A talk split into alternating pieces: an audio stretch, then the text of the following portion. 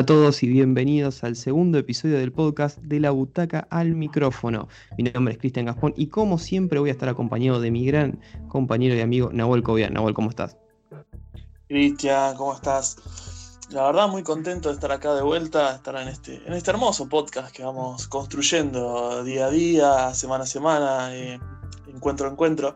Así que nada, eh, quería saludar a nuestros queridísimos y queridísimas oyentes y bueno, sin más preámbulos, si te parece, ya arrancamos con este programa que se viene, pero es un programón. Sí, y tenemos, tenemos mucho de lo que hablar porque la verdad es que hay grandes temas y grandes cosas eh, que podemos comentar. En primer lugar, para analizar el tema, el gran tema a analizar son la revitalización de las franquicias, ¿no? O las franquicias que fueron importantes en algún momento o que tuvieron cierta relevancia, quedaron un poco olvidadas y que después volvieron a resurgir y ahora tienen un gran rendimiento. ¿no? ¿Qué, pasa con todo eso? ¿Por, qué es lo que sucede? ¿Por qué sucede primero? ¿Por qué se apuesta a volver a revitalizar estas franquicias? Y si funciona o no, porque hay casos que, funcionan bien y casos que medianamente no, no tienen el rendimiento esperado.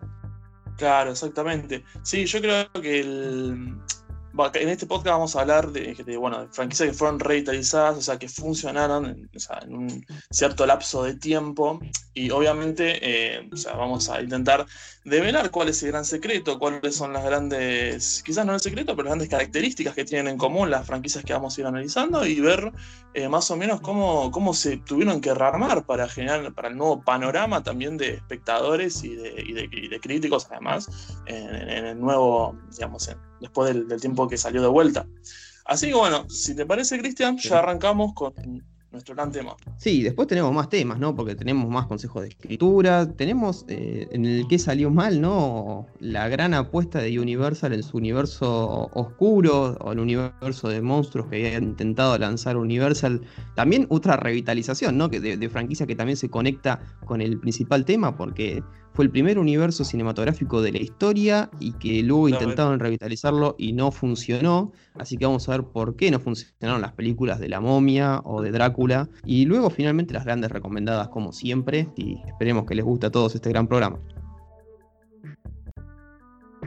Bueno, como bien dijimos, comenzamos hablando sobre las franquicias revitalizadas, ¿no? Esta revitalización de las franquicias. Y creo que el primer punto de partida que tenemos y donde todo comenzó, o lo que te lleva a hacer este gran análisis, es lo que pasó con Cobra Kai, porque como bien sabemos, Cobra Kai se estrenó en Netflix, se estrenó ahora en YouTube primero, perdón, y ahora pasó a Netflix, donde tuvo un rendimiento más que espectacular y donde ya se llevaron varias temporadas de la serie, está renovada para varias temporadas más. Una serie que revitalizó toda la franquicia de Karate Kid y de una manera increíble, porque realmente para analizar Cobra Kai es una gran serie y creo que todos, si no la vieron, háganlo porque no solo te pegan la nostalgia de decir eh, un clásico de los 80 que, que fue revivido y, con gran justicia, ¿no? Porque cuando uno se escucha o se ve sobre los primeros rumores otra vez de una de algo, una secuela o un remake de algo que fue bueno en el pasado, quizás ya empiezan a decir, a mirarlo con reojo, a decir, no sé si va a funcionar otra vez con esto. Pero la verdad es que Cobra Kai fue hecho con gran justicia y es una gran serie de una franquicia que fue muy buena en su momento y que fue decayendo de a poco hasta que ahora volvió a relanzarse con muchísimo éxito. Sí, exactamente, como decís siempre ahora en esta nueva época de, de remakes, de reboots, que estamos bastante acostumbrados a, a reiniciar, que se reinicien las franquicias, de que hayan secuelas de, películas muy viejas, como fue, o de readaptaciones de películas muy viejas, como Los Cazafantasmas, eh, la nueva que salió hace unos años. Entonces, en este universo de, digamos, de películas, de series que han salido de películas, ¿cuál, la pregunta clave yo creo que sería, ¿cuáles, digamos, o cuáles son las principales características que llevaron a esta revitalización de la franquicia? O sea, ¿cómo se ha llevado de una película, bueno, en este caso, en Cobra Kai, en, el caso específico, es una película, pero también puede ser una serie, como de, o sea, de esa película, de, material base, se ha llevado y se ha revitalizado durante o sea, muchísimos años, como fue el Cobra Kai, que salió creo que en 1984, y estamos acá, esta serie salió en 2017, entonces, eh, todos estos años, eh, y, cómo, y también cómo pegó, o sea, como cuando salió, que primero fue, como bien decir, para la plataforma YouTube, ya empezó a tener sus adeptos y después, eh, bueno, obviamente con la compra de Netflix todavía mucho más. Yo creo que una de las claves para empezar el debate eh, son, digamos, esta, este equilibrio que tiene entre personajes viejos y personajes nuevos. Yo creo que eh, porque nos traen, por ejemplo, en el caso de Cobra Kai, nos traen personajes que ya conocíamos, como Daniel LaRusso o Johnny Lawrence, pero a su vez no, no es que nos dejan con solo esos personajes y sus historias, sino que los llevan más allá con personajes nuevos, bueno, como Samantha Lawrence, Roy King, Miguel Díaz, todos estos personajes que vienen de alguna forma a equilibrar esto y darle algo nuevo. O sea, meter de alguna forma entre esta retroalimentación desde los viejos personajes o las viejas consignas de la serie a los nuevos. Y creo que la dinámica, además, entre los personajes viejos y nuevos, también genera un balance y genera un cierto, eh, digamos, equilibrio que tiene eh, la, serie, que es la verdad muy, muy bueno, porque también apela, como decís, apela a la nostalgia de alguna forma, porque tenés los personajes viejos, tenés sus historias, que obviamente son, eh, son, historias muy buenas, son historias que tienen mucho tiempo, son historias que se volvieron incluso icónicas y tenés nuevos personajes que vienen a complementar estas historias, vienen a causarle, digamos, a, digamos, a transformar también estas mismas historias, estos desarrollos de estos personajes. Así que me parece clave esta inclusión de nuevos personajes y mantener el equilibrio con, la, con los viejos, digamos, con las viejas bases. Sí, sí,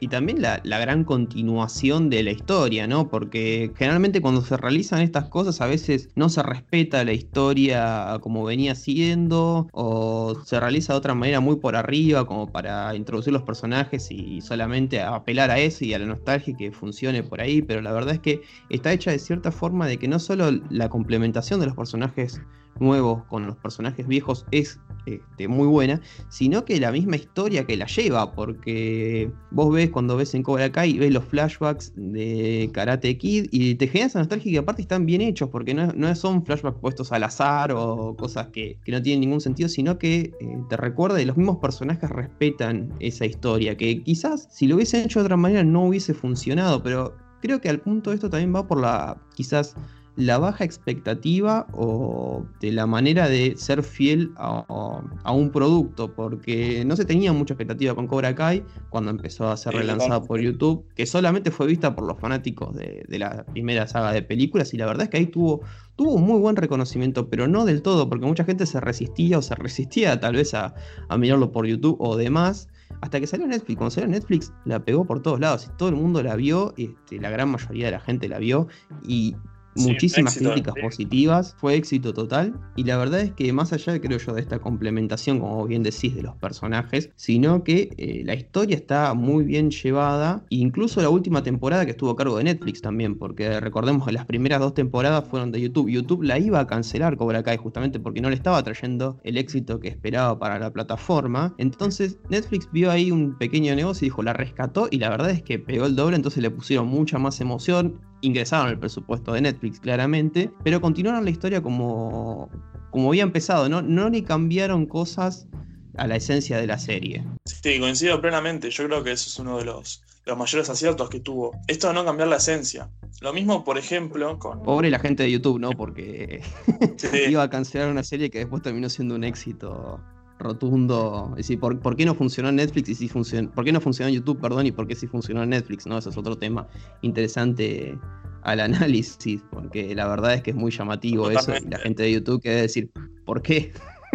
no, no encuentran, no deben encontrar la explicación y no, quisiera ser los, los CEOs de YouTube en el momento en que Cobra cae y funcionó en Netflix, la verdad. Sí, totalmente. Yo creo que incluso podría ser un tema para futuro podcast también, ¿por qué no? Trayendo toda esta, esta gran pregunta que, nos traes.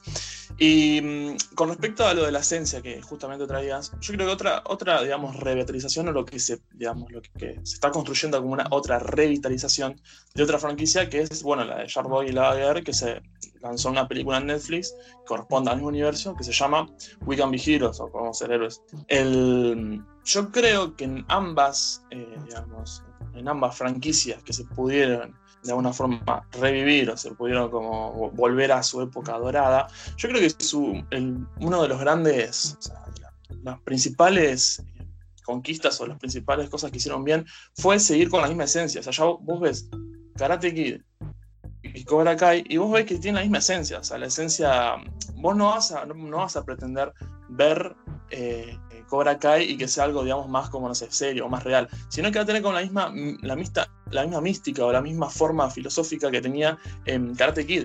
Y en, lo que es Sharp y Lava y, y We Can Be Heroes, pasa exactamente lo mismo. O sea, se mantiene un mismo universo con una misma esencia y que la gente que vio la primera película o la, o la primera serie que relanzó o que hizo conocida la franquicia, eh, ve lo que salió después, ve esta, digamos, esta, esta serie o estas películas que salen después, y el, o sea, los componentes son los mismos, la esencia es la misma, y yo creo que esos son los puntos más altos. Renovarla, o sea, tener la eh, esencia, la misma. Sí, sí. Claro, porque, claro, porque volviendo a, a Cobra Kai, lo, lo importante es que siempre fue una película familiar, ¿no? Que vos la podías ver tanto grandes como chicos y disfrutar de buena manera. Y creo que Cobra Kai también va por ese lado, porque es algo que vos podés ver tranquilamente en familia, sin ningún tipo de inconveniente. Entonces, lleva a cierto punto. Me acuerdo, por ejemplo, cuando salió Karate Kid, que mi familia me contaba que tenías que hacer fila, o sea, tenías que estar en lista de espera en videoclub para poder alquilar esa película porque todo el mundo la veía y era sentarte con toda la familia a verla. Eh, cosa que tal vez hoy no es tan común que pase, pero Cobra Kai lo logró también porque hay muchas familias que la vieron junto con sus hijos, o sea, que disfrutaron de esa misma historia, quizás sin, sin lo que los chicos vean las películas anteriores, ¿no? Porque además tiene eso, que tiene su propia historia independiente, y creo que también es importante, porque más allá de que sí te lleva a nostalgia y, te, y te impone ese, ese buen punto de hacerte funcionar tanto la historia vieja como la historia nueva, tiene su propia historia Cobra Kai. Como vos decís, esa buena adaptación con los personajes nuevos que también te lleva a seguirla y a que los chicos también se enganchen y que todos puedan disfrutar de, esta serie que, está muy bien hecha y muy bien creada y muy bien guionada también. Sí, sí, totalmente, totalmente. Aparte, esto incluso que decís de, del paso generacional, si se puede decir, de que, bueno, de que, o sea, es, más, es una cosa más familiar quizás, eh, en este caso Cobra Kai, o bueno, Oigan o sea, la de la, ya voy a ver también está como más, más infantil si se quiere, pero también tiene como una misma, o sea, más quizás más familiar, son producciones más, digamos, orientadas a los, los niños, las niñas. Entonces, eso también yo creo que, que, es importante también mantener, bueno, obviamente el mismo, eh, dejar esta esencia intacta, dejar esta, esta, esta cosa nueva también, o sea, esta historia nueva, estos nuevos personajes. Y además el buen desarrollo de los personajes, porque ya sean los personajes nuevos los mismos personajes viejos, el desarrollo que lleva a Cobra Kai es muy bueno y te deja empatizar con los personajes y ver cómo cada uno siguió su vida y los personajes nuevos cómo son, porque creo que el desarrollo de los personajes es muy bueno en Cobra Kai, incluso el de Hawk, que empieza de una manera y después termina siendo otra, y después se vayan, como que el desarrollo de los personajes está muy bien explicado y con muy poco relleno, porque son capítulos cortos, la verdad son capítulos de media hora, uno que otro tiene un poco más de media hora como mucho, pero la verdad es que son, son capítulos cortos y bien contados, entonces como que te lleva a seguir mirándola y la verdad es una gran revitalización. Y creo que también funcionó por la forma en que fue traído, porque justamente se, revitalizó, se volvió a traer a Karate Kid en la forma de, de, serie y no como un reboot, sino como una secuela un poco más independiente del, del principio, pero el hecho de hacerlo serie creo que ayudó muchísimo porque te da ese, te da ese permiso para generar ese buen desarrollo, generar esa buena historia y que todos se sientan acompañados en el sentido ¿no? de, volver a ver Cobra Kai y de volver a ver Karate Kid en cierto punto. Pues recordemos que Karate Kid ya tuvo un intento de revitalización, digamos, con el reboot este, que salió hace unos 10 años aproximadamente, protagonizado por Jaden Smith y Jackie Chan, que la verdad dejó mucho que desear eh, a todos a todos y a todos los fanáticos de Karate Kid por muchas fallas en todos lados de, guion, de locaciones, demás, porque karate se va a otra, se va a China, o sea, es todo muy distinto en realidad de cómo funciona, cómo funciona bien Karate Kid. Entonces, volver, cuando te dicen, se anuncia nuevamente otra vez con Karate Kid, pero la verdad es que lograron una revitalización muy buena de la franquicia y es para destacar justamente eso y creo que uno de los puntos más importantes del funcionamiento y de por qué funciona esta revitalización es justamente eso, ¿no? De saber cómo adaptarlo y cómo llevarlo a cabo. Sí, totalmente, porque aparte, digamos, el, cuando salió eh, Karate Kid, una, saber una serie no era algo como muy común que digamos, todavía no estaba el, apogeo de las series que tenemos hoy en día quizás. Entonces yo creo que también es un punto a favor de, por YouTube, o sea, lo de los CEOs de YouTube, cuando se les ocurrió generar esta nueva historia, adaptarla en forma de serie, en una serie corta, en capítulos cortos. Eh, y bueno, em, o sea, que se suma a esta, digamos, a la tendencia de que, de que bueno, en general ahora se ven muchas series, eh, de que la... Entonces, eh, digamos, en este nuevo mundo, en vez de meter, no sé, cuatro o cinco películas, o, sí, más o menos, que para adaptar las distintas temporadas, eh, en hacerlo en una serie me parece también una idea muy, muy inteligente y también muy funcional a lo que a lo que representa ahora el entretenimiento y el consumo de entretenimiento. Así que sí, eso me parece un puntazo a favor de, de cómo se lanzó esta, eh, y cómo se revitalizó también la franquicia lanzado y adaptado de, una forma totalmente distinta a lo que fue la, eh, la película original. Así que, que, sí, coincido con vos que me parece algo muy importante para destacar también, el timing que tuvieron. Exactamente. Y yendo por el punto importante, o sea, insisto nuevamente en que si no vieron Cobra Kai, la verdad, tienen que hacerlo porque es una gran serie, remite muy bien a la historia, hace justicia a todos los personajes y te lleva a empatizar cierto punto con, ciertas referencias y ciertas cosas a muchas otras cosas. Así que vean Cobra Kai si no lo han hecho. Y siguiendo el ritmo de las franquicias revitalizadas, ya mencionaste ahí Shark Boy Lavaguer con su secuela independiente llamada We Can Be Heroes o el nombre de superheroicos en, aquí en Argentina. Es un buen punto para analizar también como otra franquicia de las que, de las que revivió y que esa franquicia sí se creía muy extinta, ¿no? Porque Shark Boy Lavaguer, recordemos, viene, bueno, del director Robert Rodríguez, el gran director Robert Rodríguez, eh, que hizo mucha película, que inició la franquicia de Mini Espías y luego intentó seguirla con Jarboy Laver como un estilo parecido, pero un poco distinto para la época. Era 2005, recién empezó a dar sus primeros pasos, el, 3D y demás, y él se lanzó a hacer esa película en 3D y quedó, como medio, en cierto punto, un poco espeluznante ¿no? en esa época, porque los efectos no eran del todo buenos y los personajes quedaban medios, medios extraños formados, y bueno, como que dejó ahí eh, esa película.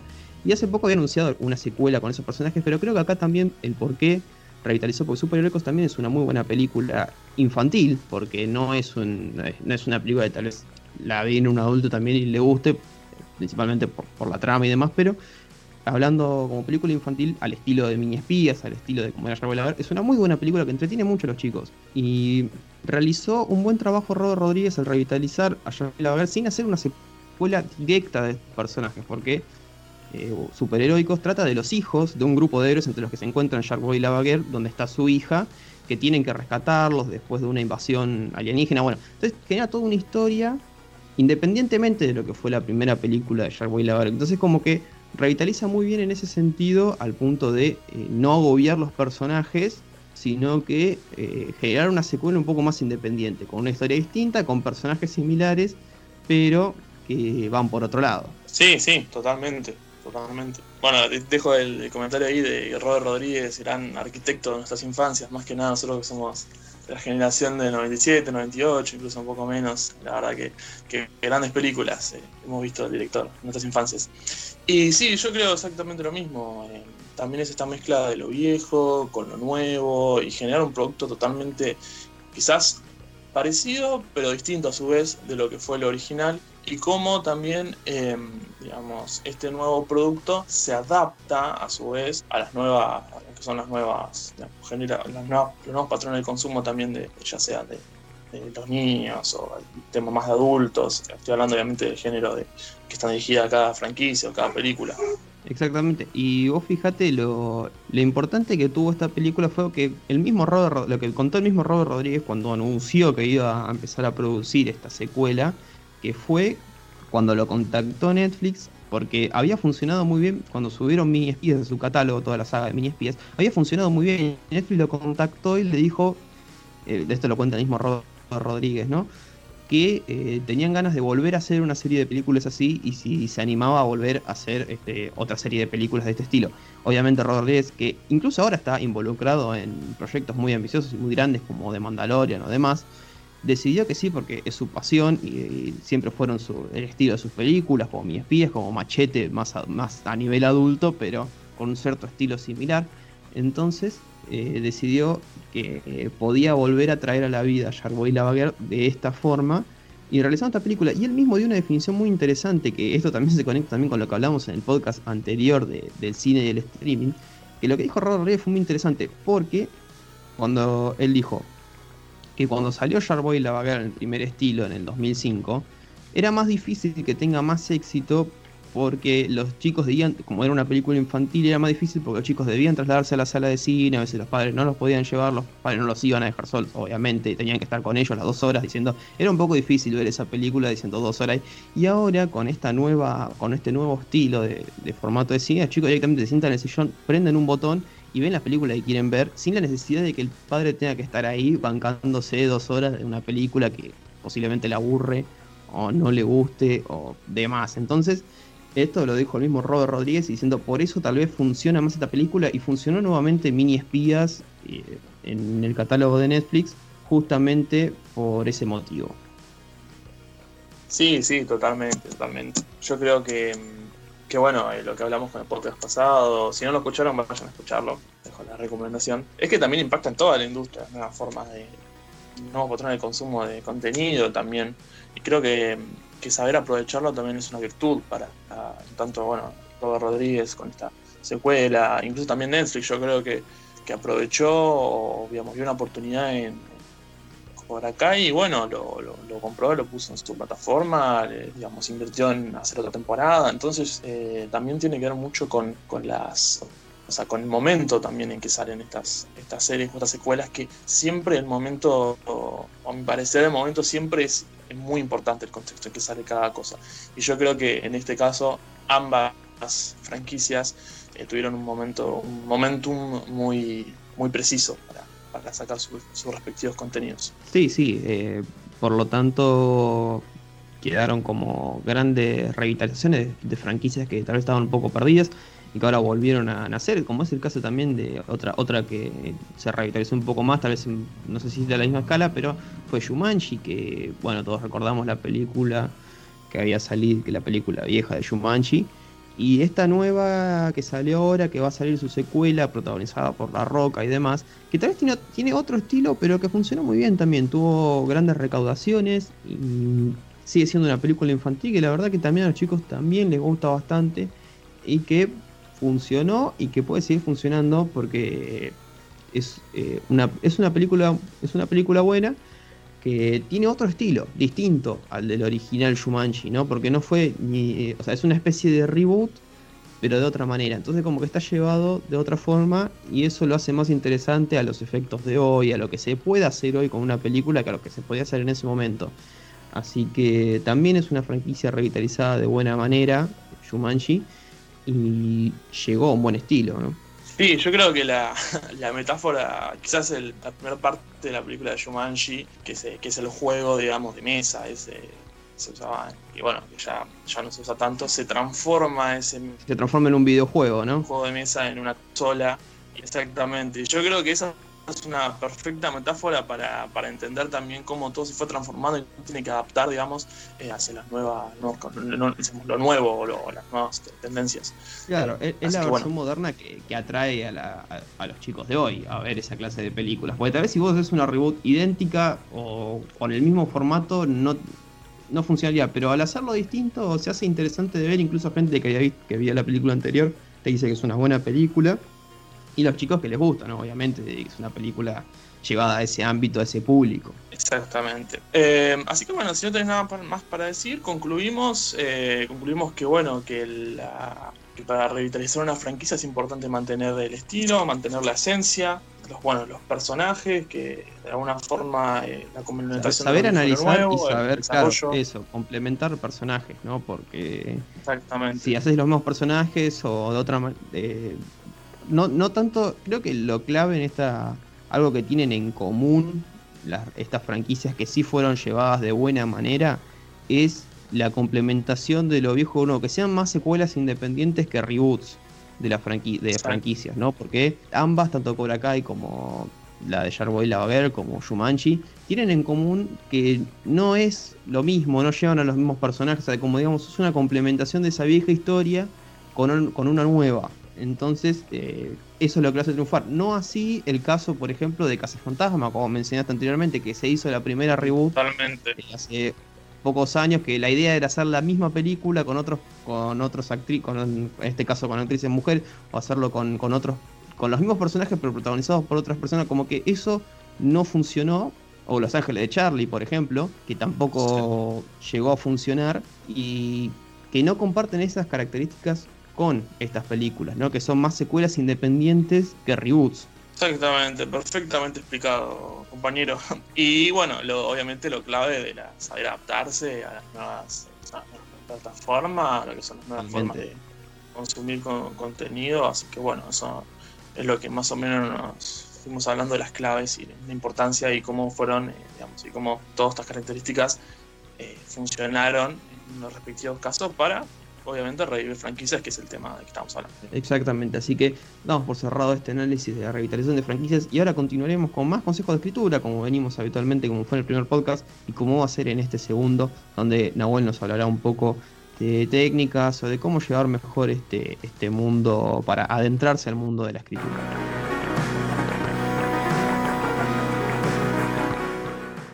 Bueno, iniciamos con las recomendaciones eh, para la escritura, consejos, eh, como obviamente ya especifiqué en el anterior podcast. Em, este, en esta parte, digamos, del, podcast voy a hablar de ciertos consejos que me ayudaron a mí, digamos, para la escritura. Obviamente, como siempre, recalco de que no soy un profesional, no estudié nada de esto y la, digamos, eh, lo que voy a hablar es algo, digamos, que está devenido de, de mi experiencia. Así que bueno, con esto le doy inicio.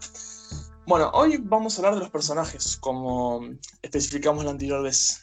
Así que bueno, yo voy a, eh, desarrollar tres características que me parecen, me parecen bastante importantes, me parecen claves. Hay más, obviamente, pero hoy me voy a centrar en estas tres para que no sea tampoco tan largo. Primero, para formar un personaje, em, los personajes deben ser profundos. Quizás es algo medio mm, que, o sea, como que bueno, no tiene.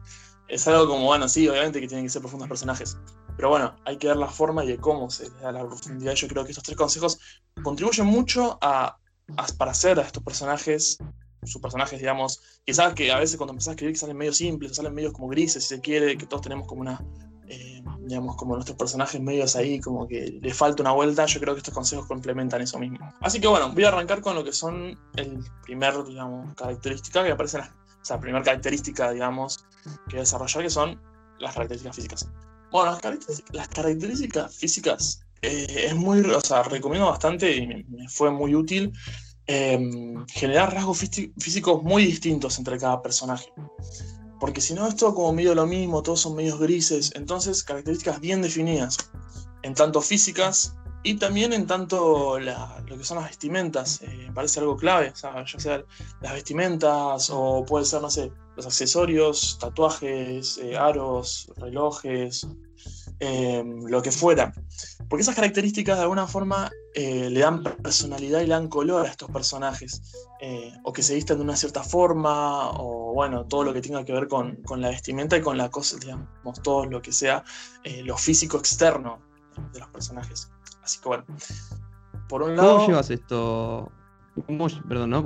¿cómo llevas esto a a la escritura misma. Decís, vos cuando presentás un personaje, ya ahí te decidís a contar toda su, su apariencia física o lo vas llevando de a poco, tal vez lo presentás y vas diciendo, no sé, por ejemplo, eh, dos personajes hablan y tal vez más tarde aclarás, no sé, con su mirada difícil. O preferís ir desde un principio, este, el personaje tiene la mirada de cierta forma, etcétera. Muy buena pregunta, la verdad. Em, no, no, para mí tiene que ver con, la, con el desarrollo de la historia.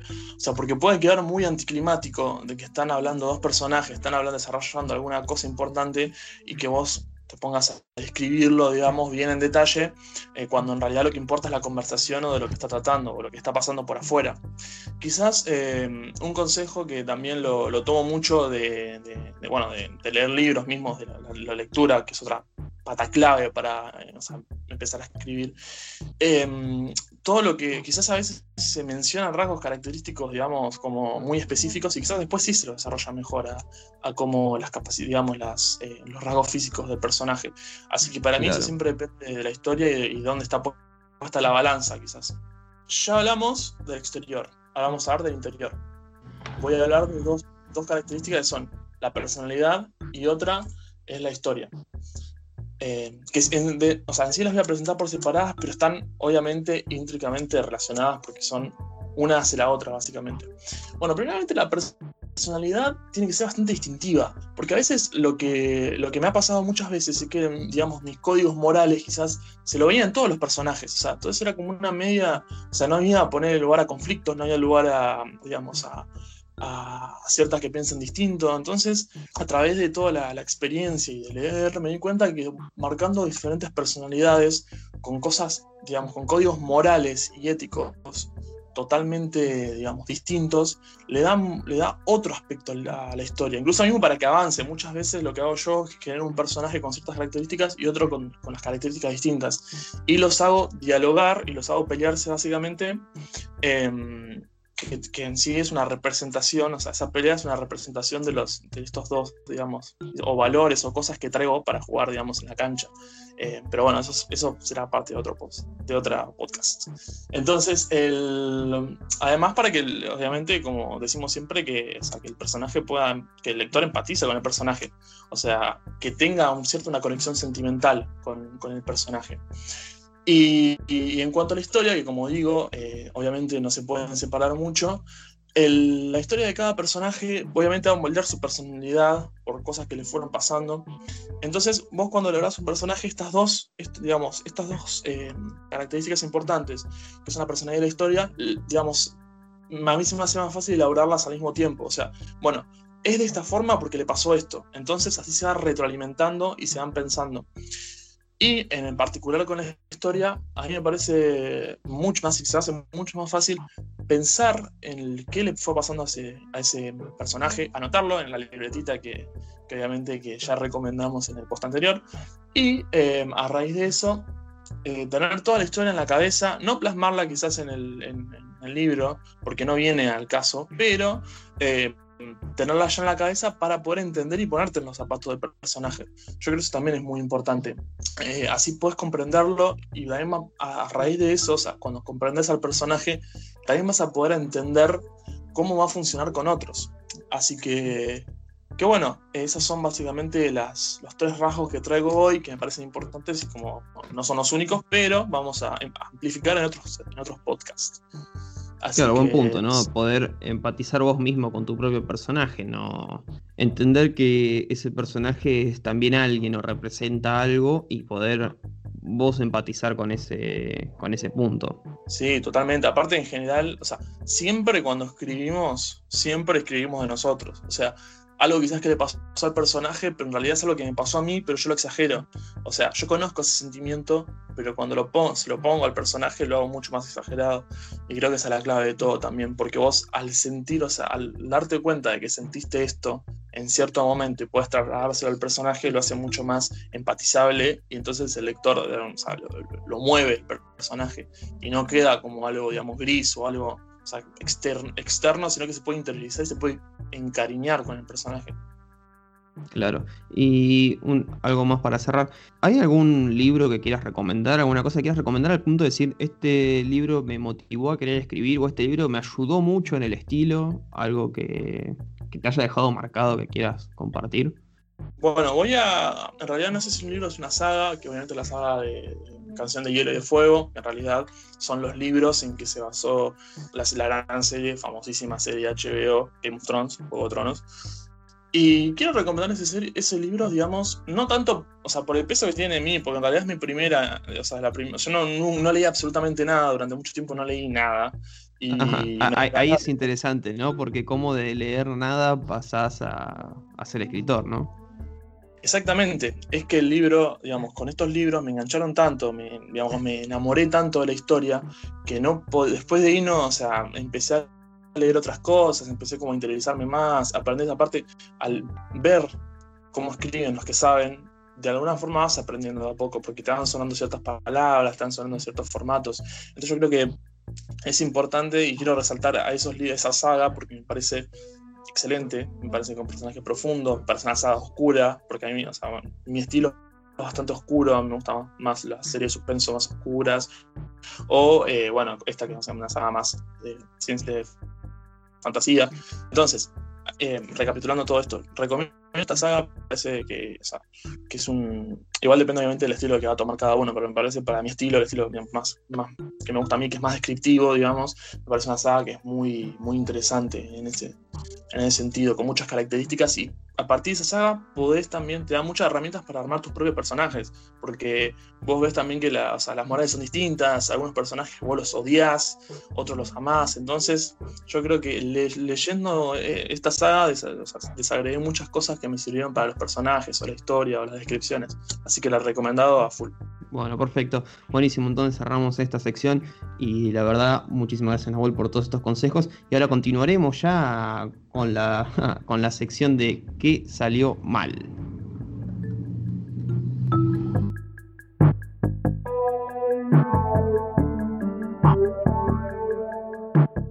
Bueno, y ahora sí, continuaremos con la sección, la esperada sección de qué salió mal, donde analizaremos una saga y por qué no funcionó en su puesta a punto en el cine.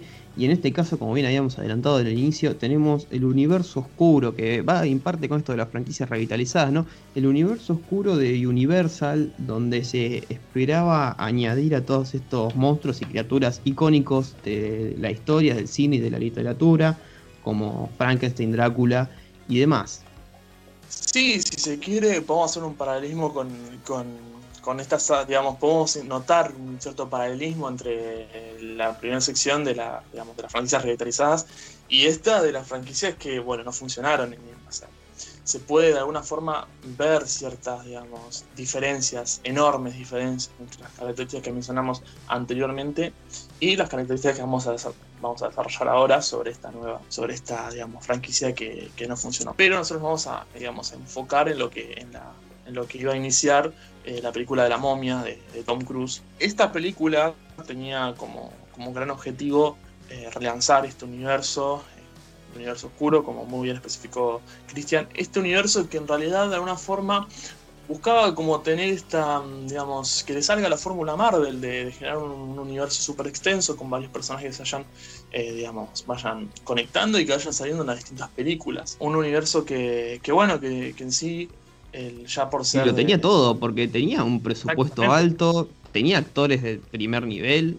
Sí, sí, totalmente. Tenía aparte la, todo lo que es la difusión, la propaganda, o sea, tenía muchísimos, muchísimo potencial. Y ahora yo creo que esto nos remite a la, la gran pregunta de nuestro, de nuestro segmento. ¿Qué salió mal? Y bueno, para analizar este qué salió mal, vale aclarar una cosa, ¿no? Este, ¿Por qué salió mal y por qué lo decimos que se puede trazar un paralelismo con el tema de franquicia revitalizada? Porque el universo de monstruos, esta clase de monstruos, universo oscuro, fue el primer, fue catalogado como el primer universo cinematográfico de toda la historia. Porque es una saga que empezó en el año 1925 con la publicación del Fantasma de la Ópera y finalizó en el año 1956 con eh, la película de las criaturas caminan entre nosotros. Y con eso fue el primer universo cinematográfico de toda la historia. Y ahora como que Universal en este mundo de apogeo de universos cinematográficos, como bien dijiste Nahuel con el tema de, de, Marvel y de Warner con DC y de distintos universos que se fueron creando, Universal tenía esto en la mano y dijo, vamos a romperla. Y ¿Qué salió mal? Bueno, empezamos analizando los puntos de este.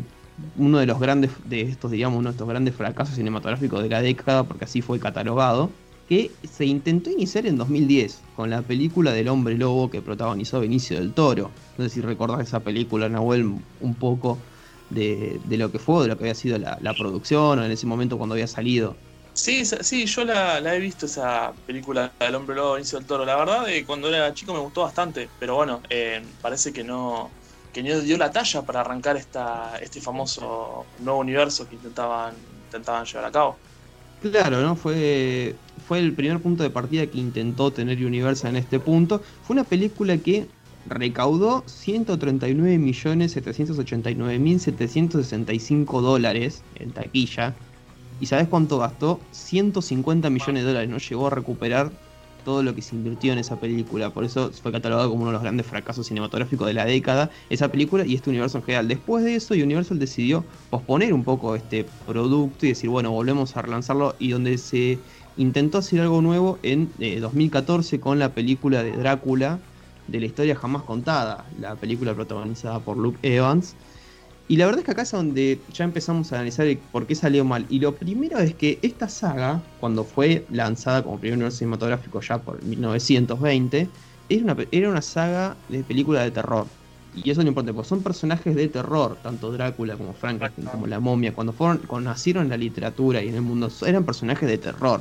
Y acá lo que Universal intentó hacer fue esta fórmula Marvel de una más una saga de acción, aventuras, no, no tan terrorífica.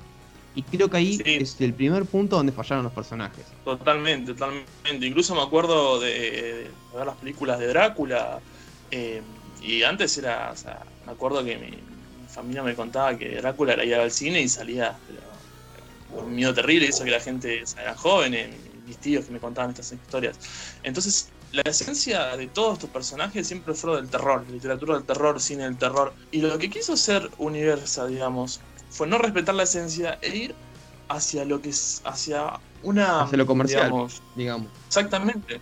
Donde un género, o sea, de acción medio genérico, donde eh, con mucho presupuesto y con una historia, digamos, que, es medio, o sea, que no, dio la talla en ninguno de, de uno de los casos que intentaron resaltar esta franquicia. Eh, entonces, creo que es el primer punto, eh, como bien resaltás, importante para entender y para resaltar este paralelismo, es que no respetaban la esencia, como sí lo hicieron las, por ejemplo, Cobra Kai. Entonces yo creo que, ya desde el, desde el, principio no mantener la esencia de alguna forma no fue algo, digamos, que y la haya hecho bien a la franquicia. Y Drácula no, no solo que o sea, no mantuvo eso, sino que Drácula fue como una la primera película donde se volvió a intentar funcionar este universo, como que no funcionó por ese punto de que no sabían, no supieron cómo manejar, no sabían si por parte mantuvieron una esencia, porque es una película de acción, aventura y un poco de terror. Entonces como que la película era un rejunte de todo y no terminabas de entender para dónde iba, ¿no? La, historia no era buena y como que se cruzaban las historias y no, no terminaba de funcionar eh, esta idea de película, si es, si es, terror, si es acción, si es de aventura, con un guion bastante flojo eh, y una actuación que a mi parecer no fue mala la actuación de Luke Evans, pero que igual no convenció a la gran parte de la gente, de críticos, e hizo que no funcionara esta película, que de todas formas fue un gran éxito en taquilla, porque no, no fue el caso, no fue como el caso del hombre lobo, sino que recuperó lo que, lo que había gastado, y de hecho ganó muchísimo más, fue un gran éxito en taquilla, no así en la crítica tanto de la gente como de, críticos de cine que no, no gustó, pero también porque fue otra versión de Drácula quizás, porque no, no es el Drácula que todos recordamos de Bram Stoker, sino que fue basado un poco en la vida de quien estuvo inspirado Bram Stoker cuando escribió Drácula, este, que fue la de Vlad Tepes y demás, pero como que todo eso y después se transforma en Drácula, como, como que todo fue muy raro y no, no terminó de gustar. Cuando pasó esto y otra vez un nuevo fracaso en este universo cinematográfico, Universal lo piensa y dice, bueno, volvamos a relanzarlo todo otra vez y la tercera es la vencida. Vayamos con todo el presupuesto del mundo, vamos con toda la artillería, vayamos a buscar a Tom Cruise y demás. Y cuando empezaron a hacer la momia le dieron muchísimo control creativo a Tom Cruise, donde salió con los mismos guionistas que estaban al inicio de este universo. Y decidieron decir, bueno, este, pongamos todo, todo lo que tenemos. Dijo Universal se la jugó con todo, contrató a Tom Cruise, a Russell Crowe, y ya había incluso este, antes de que salga la película de la momia, ya dijeron que tenían tres o cuatro películas más en proceso, con actores como Javier Bardem, como Johnny Depp, que ya los tenían casi abrochados, por así decirlo, que ya los estaban anunciando como, como futuros personajes. Y después salió la momia y todo se terminó de derrumbar para este universo. Sí, totalmente, totalmente. Eh, quizás em, hablando más de la momia como, como película de por sí, sí, bueno, tiene los mismos fallos las anteriores, que no tiene poca, o sea, se ve ahí quizás ahí como una constante de que no, que las películas quizás no dan la talla, ya sea en taquilla o en crítica, porque bueno, eh, las, tres que, que, intentaron, generar este universo de alguna forma eh, no, no, no dieron la talla en ese sentido. Y también un problema específico de la momia, que yo creo que las otras dos películas no, no lo tuvieron este problema porque estaban más centradas en sí mismas. Yo creo que la momia y el afán, y creo que más la prisa que tenía Universal de sacar este universo, eh, lo que hizo fue que apuraran, o sea, que la momia no fuera una película en sí misma, sino fuera una película que presentaba la mitología y presentaba, digamos, los personajes quizás de futuras entregas. Y yo creo que esta prisa fue un error, porque por ejemplo, si vos ves bueno, la de Drácula o la del hombre lobo, o sea, trata de Drácula y del hombre lobo, pero si vos ves la de la momia, vos ves que es un, o sea, un constante... sí, es un rejunte de cosas, de personajes, de historias que, que no están no es una película, Exactamente, o sea, la, momia... lo único que tiene la momia es el personaje. Claro, no, o sea, es un personaje sin peso, es un personaje, no es buen antagonista, no es un, eh, digamos, no tiene características, eh, digamos, de antagonista, unas características de personalidad, a eso iba. Y no, no, no, no se trata de la momia, se trata de meterle la, o sea, de que, nos, de adentremos en la mitología de, esta, de este nuevo universo, y eso yo creo que fue el, el golpe más grande que tuvo esta película. Eh, no ser fiel a sí misma, no ser fiel a, digamos, a lo que quiere presentar la misma película. Claro, claro. Eh, porque sí, como vos decís, no, no es en sí una película de la momia, sino que por las prisas, quizás, por lo mismo que tal vez se le pasó al universo de DC en un principio, donde querés instalar todo un universo en una sola película, cuando el universo que triunfó, el icónico de Marvel, se tomó su tiempo para hacerlo. Empezó con Hulk y Iron Man en 2008 y después fue lanzando más películas, pero cada una, eso es lo que tenían, que vos me decís que no tuvo la momia que por ejemplo Iron Man en 2008 fue una película de Iron Man y en una escena post crédito se introdujo ahí apenas un personaje que te marcó al futuro y lo que iba a seguir viniendo. En este caso de la momia, como que se, quiso instalar todo ese universo en esta primera película y no te deja nada satisfecho, porque no tenés ni la película de la momia ni la película del universo, porque no te lleva a ningún lado, porque es, tan, es poco el tiempo que tenés en pantalla y tanto lo que querés contar que no se llega a abarcar de una manera justa y exacta. Quizás tal vez empezando de a poco con... Bueno, quizás, tal vez no, porque así es como funcionó, digamos, el universo Marvel funcionó de esa manera. Y no funcionó el universo DC en un principio, se, intenta todo el tiempo reversionar, pero no es, no, no funciona justamente porque querés instalar todo un universo de historias eh, en una sola película donde obviamente no te alcanza el tiempo en vez de hacer una película de un personaje y así ir llevándolos hasta los distintos crossovers más adelante. Exactamente, o sea, que mucho abarca, poco aprietan, dice, y esto es, un, es un claro ejemplo de esto, o sea, de que queremos tal afán, obviamente como decís, con las prisas, con todo, de que se quiere eh, conseguir un producto, digamos, que lance una franquicia, se tienen todas estas eh, todas estas prisas, estos errores quizás eh, de apurarse, de meter mitología, de meter más personajes, y la verdad que no, como bien decía también, a DC tampoco le funcionó, y bueno, y, este, este universo oscuro tampoco es la excepción. es eh, más resonante lo de este universo justamente por lo que decías también al principio, ¿no? que tenía todo para funcionar, porque tenía actores de primera talla, tenía muchísimo presupuesto, o sea, Podrían haber hecho algo mejor si querían, seguramente. Son además que son personajes icónicos que a la gente le gusta ver y volver a ver, digamos. A todo el mundo le gusta volver a ver una película de Drácula o una película de la momia, digamos. Son personajes que no mueren nunca. Y tenías todo eso a favor y no, no lo pudiste hacer, hacer plasmar correctamente. Sí, totalmente. Aparte que son personajes ya que tienen peso por sí. O sea, por ejemplo, vos pensás en, en, Drácula y tenés, tenés películas excelentes. O sea, tenés eh, personajes o actores como Gary Oldman cuando, cuando fue Drácula. O sea, son personajes muy icónicos que tienen mucho peso. Lo mismo el hombre lobo o Frankenstein. Eh, entonces yo creo que quizás ahí también, o con, con lo que quisieron hacer con Drácula, que creo que, que ese fue quizás el, el error. O sea, porque ya cuando pensás en Drácula, ya tenés un montón de Drácula, tiene mucho peso los personajes que, presentan, digamos, este universo de monstruos. Y si encima, que son personajes que tienen peso, vos no los aprovechás como la momia, que lo desaprovecharon totalmente a esa momia, entonces no, o sea, no, no te quedas, o sea, te quedas ahora nada, o sea, es como probar mucho, pero no, no te llena nada, porque no tenés, o sea, la historia no, no, o sea, no, no tiene un rumbo específico.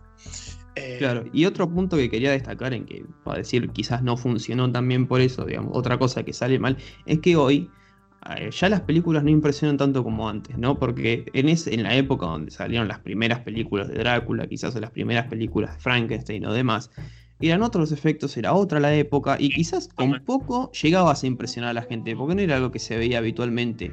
Hoy con tantos CGI, con tantos efectos, con tanta... es difícil llegar a impresionar a la gente. Entonces, cuando vos, como quieren hacer una película de la momia y demás, a veces tratan de ampliar tanto los efectos, eh, tanto el CGI, tanta la, la, computadora en, estos metidos, que hacen personajes súper gigantes y con muchas características que no terminan de convencer al, al espectador, ¿no? Tal vez prefieren quedarse con la visión clásica, digamos, es difícil hoy impresionar a la gente, eso, ese es el punto que yo quiero, ¿no? Impresionar al público.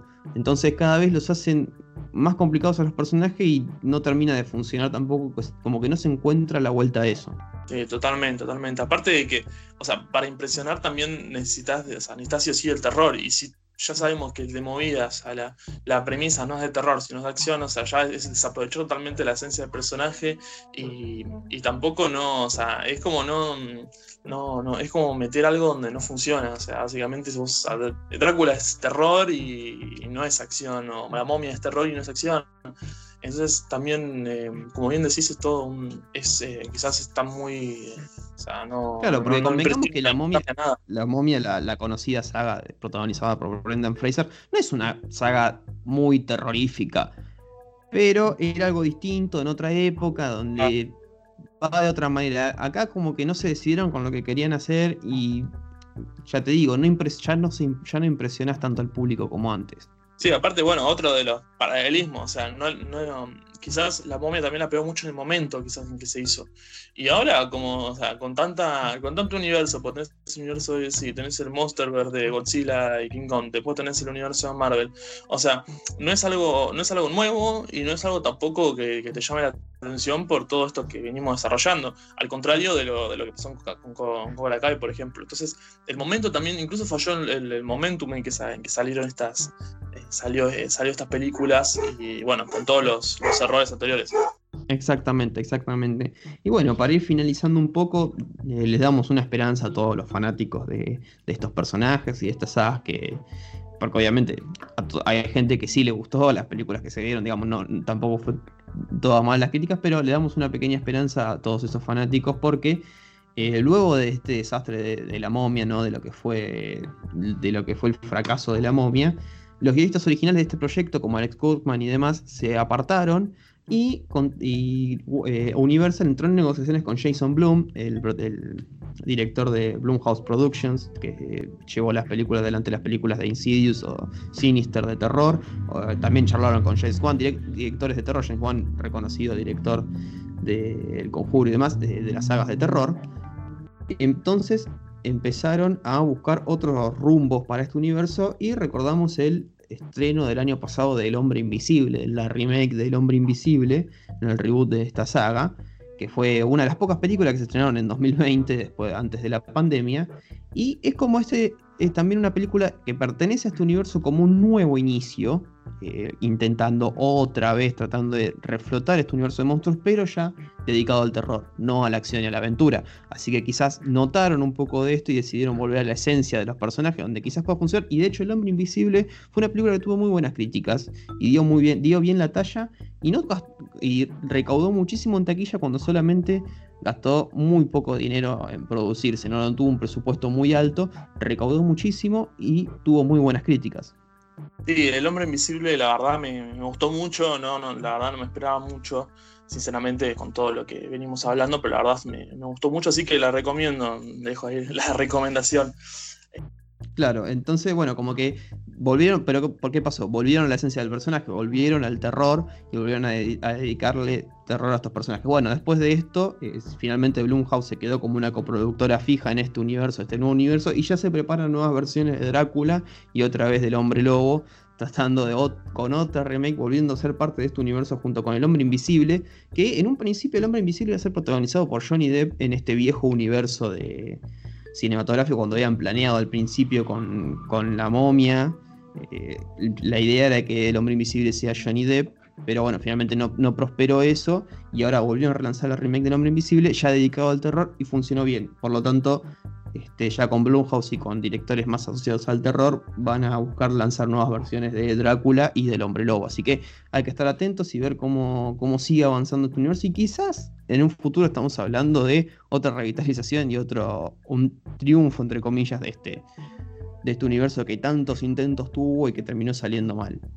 Sí, totalmente, sí. ¿Quién, te dice, no? próximo podcast hablando de la revitalización del, del universo oscuro. Eh, así que bueno, con esto hemos finalizado el debate y bueno, eh, ahora vamos, pasamos con las, con las recomendaciones, así que nada, quédense del otro lado, ya volvemos. Bueno, y llegamos ya hacia el final de este querido segundo episodio de nuestro podcast. Muchísimas gracias a todos, la verdad, por estar ahí, por estar escuchándonos y por estar acompañándonos.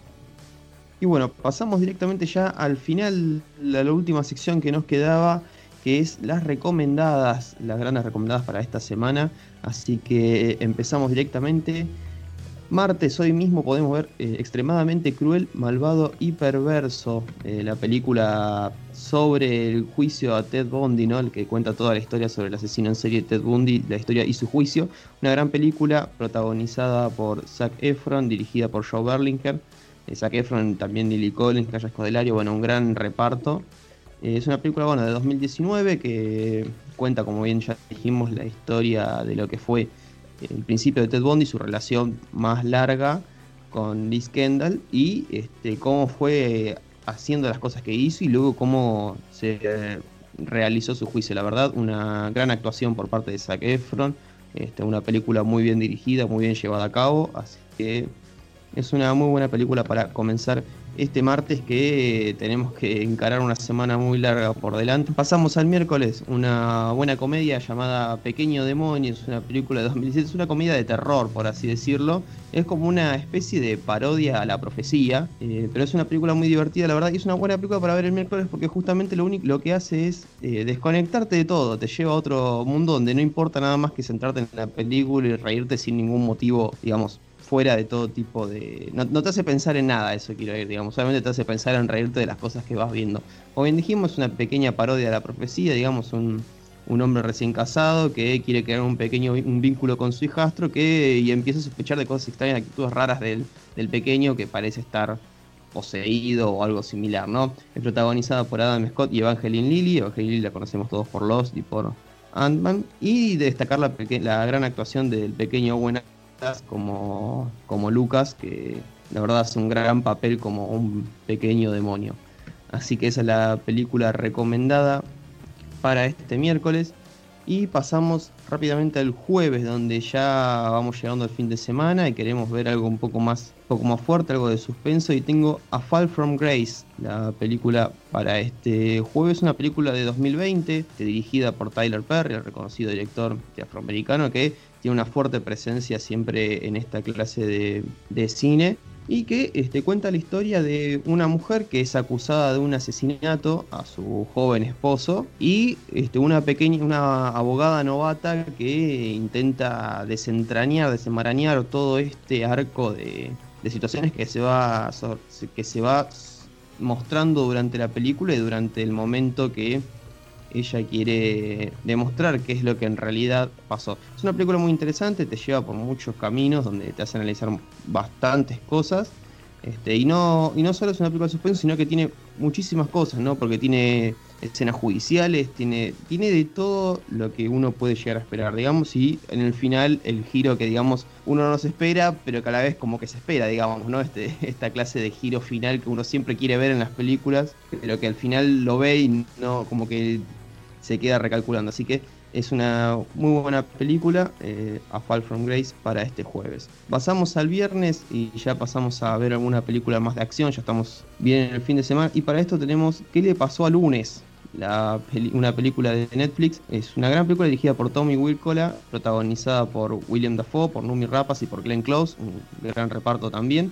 Y esta película es una especie de acción futurista, por así decirlo, ¿no? un poco de acción, un poco de suspenso y de ciencia ficción todo junto, pero más que nada una película de acción y aventura que este, está ambientada en un futuro distópico, ¿no? En el que la superpoblación hizo estragos en la sociedad y se implementa una ley que no permite que las familias tengan más de un hijo. Entonces, solamente permiten quedarse con el primogénito. Y los hermanos son llevados a una cámara de criogenación donde son congelados para despertarlos en el futuro cuando ya no haya sobrepoblación y no y no desperdiciar recursos en este mundo, ¿no? En todo esto nacen las nietas de William Dafoe, que son siete hermanas, protagonizadas todas por Numi Rapas, y ahí el abuelo como que busca la manera de que no se la lleven a las siete y hacerlas sobrevivir en un mismo mundo, siendo una misma persona. Es una verdad, una película muy buena, de 2017 y quiero destacar más que nada también la actuación de Numi Rapas porque es muy buena, este, haciendo de parte de las siete hermanas con siete personalidades totalmente diferentes,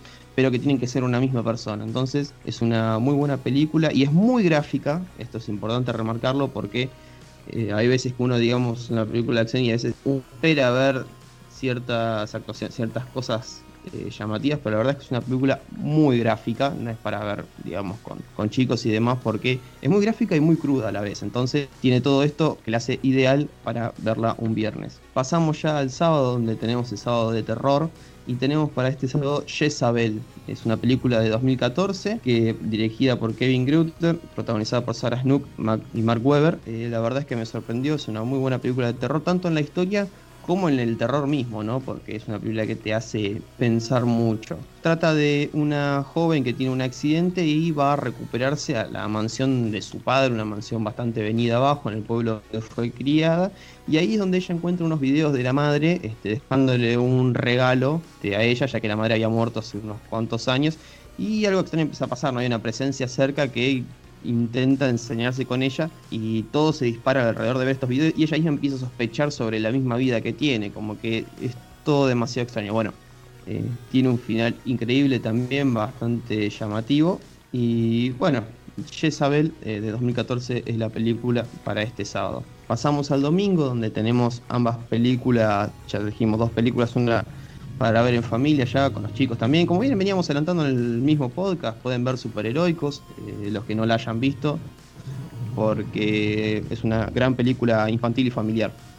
Por otro lado, ya para más a la noche tenemos The Coldest Game o el juego más frío de 2019, protagonizada por Bill Pullman, también película de Netflix, que eh, el director es Lucas Kosmicki y es una película que quizás en cuanto a la trama o al, mismo desarrollo por momentos se haga un poco más densa o le falta alguna parte de chispa, pero eh, es una gran película en el sentido de trama y de guion porque te hace pensar mucho, te hace ver cómo en medio de la Guerra Fría, un juego de ajedrez, digamos, cómo todo se va llevando a cabo por todo un juego, digamos, de, de ajedrez que conlleva todo un escenario geopolítico detrás que es muy llamativo. Está bastante bien hecha en ese sentido, así que por eso mismo es lo que vale la pena verla un domingo, que uno busca tal vez ver algo de este estilo, ¿no?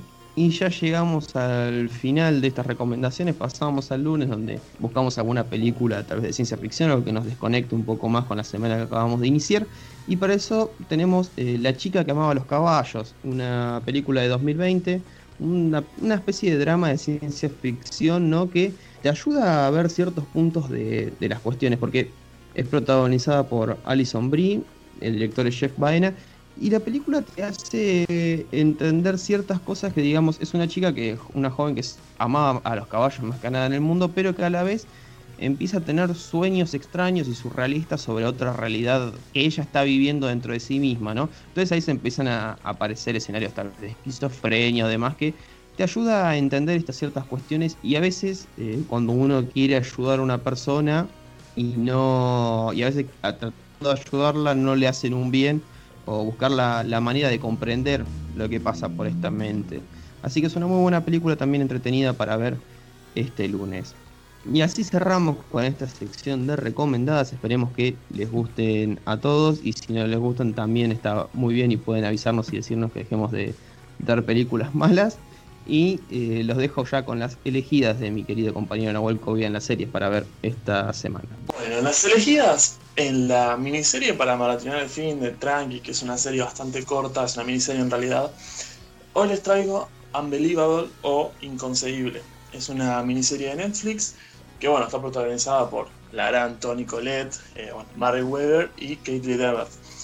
Esta miniserie básicamente trata de dos historias, digamos, eh, una de una chica que, cree que, fue violada de alguna forma y que va a hacer la denuncia y que bueno, después eh, van pasando unas ciertas cosas que no voy a, no voy a contar, no voy a spoilear. Y por el otro son eh, unas detectives que están investigando unos ciertos, ciertos casos de violación que parecen ser bastante similares. Entonces, con estas dos historias se, va a desarrollar la, miniserie. Y la verdad que, yo la vi sin muchas expectativas, porque la encontré en Netflix y la verdad que es una gran serie. Una serie muy fuerte también, así que nos recomendaba si, si sos un poco, un poco sensible ahí, porque bueno, es, eh, tiene partes bastante fuertes. Y yo creo que la, una gran virtud que tiene es que retrata la violencia institucional de manera muy buena, o sea, está muy bien retratada y de manera también que está por fuera de lo que son los estereotipos y quizás que siempre vemos de violencia institucional. Así que bueno, la recomendada miniserie para el fin de inconcebible. Y después, eh, para ver en la semana, para ver en los ratos libres, traigo una serie que se llama Fauda. También está en Netflix. Es una serie árabe, básicamente. Fauda significa eh, caos en árabe. Y esta eh, básicamente está creada por Leo Raz y Adi Ashiharov. Son nombres bastante complicados, pero bueno, los pronuncio como puedo.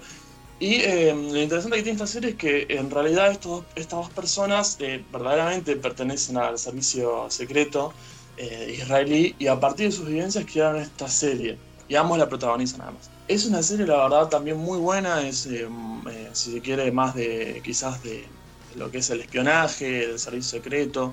Es una, aparte es una historia muy real, se siente mucho, o sea, que está basado en experiencia, que los, los creadores de la serie tienen experiencia en este tipo de ámbitos. Así que nada, es una serie que básicamente se trata de un, digamos, de un, de un eh, agente del servicio secreto israelí que, que, se da cuenta de que uno de sus enemigos, uno de los grandes terroristas, digamos, que, que él cree que asesinó hace, hace bastantes años, en realidad está vivo, entonces, bueno, eh, va a ser su, su, obligación buscarlo y, bueno, eh, ejecutarlo, básicamente. Eh, así que nada, la verdad es una serie eh, muy buena, es, un drama, la verdad tiene una historia muy profunda, muy buenos personajes, así que la recomendada para, para bueno, para la semana, estás tranquilo, en tiempo libre, te pones a ver esta serie que es bastante, bastante, bastante buena, así que, que hasta acá llegan las recomendadas de series.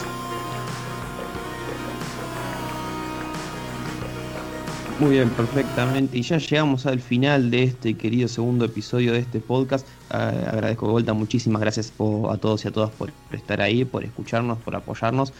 No se olviden de seguirnos en nuestro Instagram de la butaca al micrófono, que como siempre seguiremos subiendo ahí las mismas recomendadas, haciendo este, juegos y noticias publicando también. Así que muchísimas gracias a todos, muchísimas gracias Nahuel por estar presente. Bueno, lo mismo, lo mismo, la verdad, eh, muchas gracias a vos Cristian eh, y a todos nuestros queridísimos y queridísimas oyentes. La verdad que, es un gusto hacer este programa y bueno, eh, síganos en nuestras redes sociales como, como Claro Cristian y nos estamos viendo entonces en el próximo podcast. Exactamente, nos vemos en el próximo episodio. Muchísimas gracias a todos y hasta la próxima.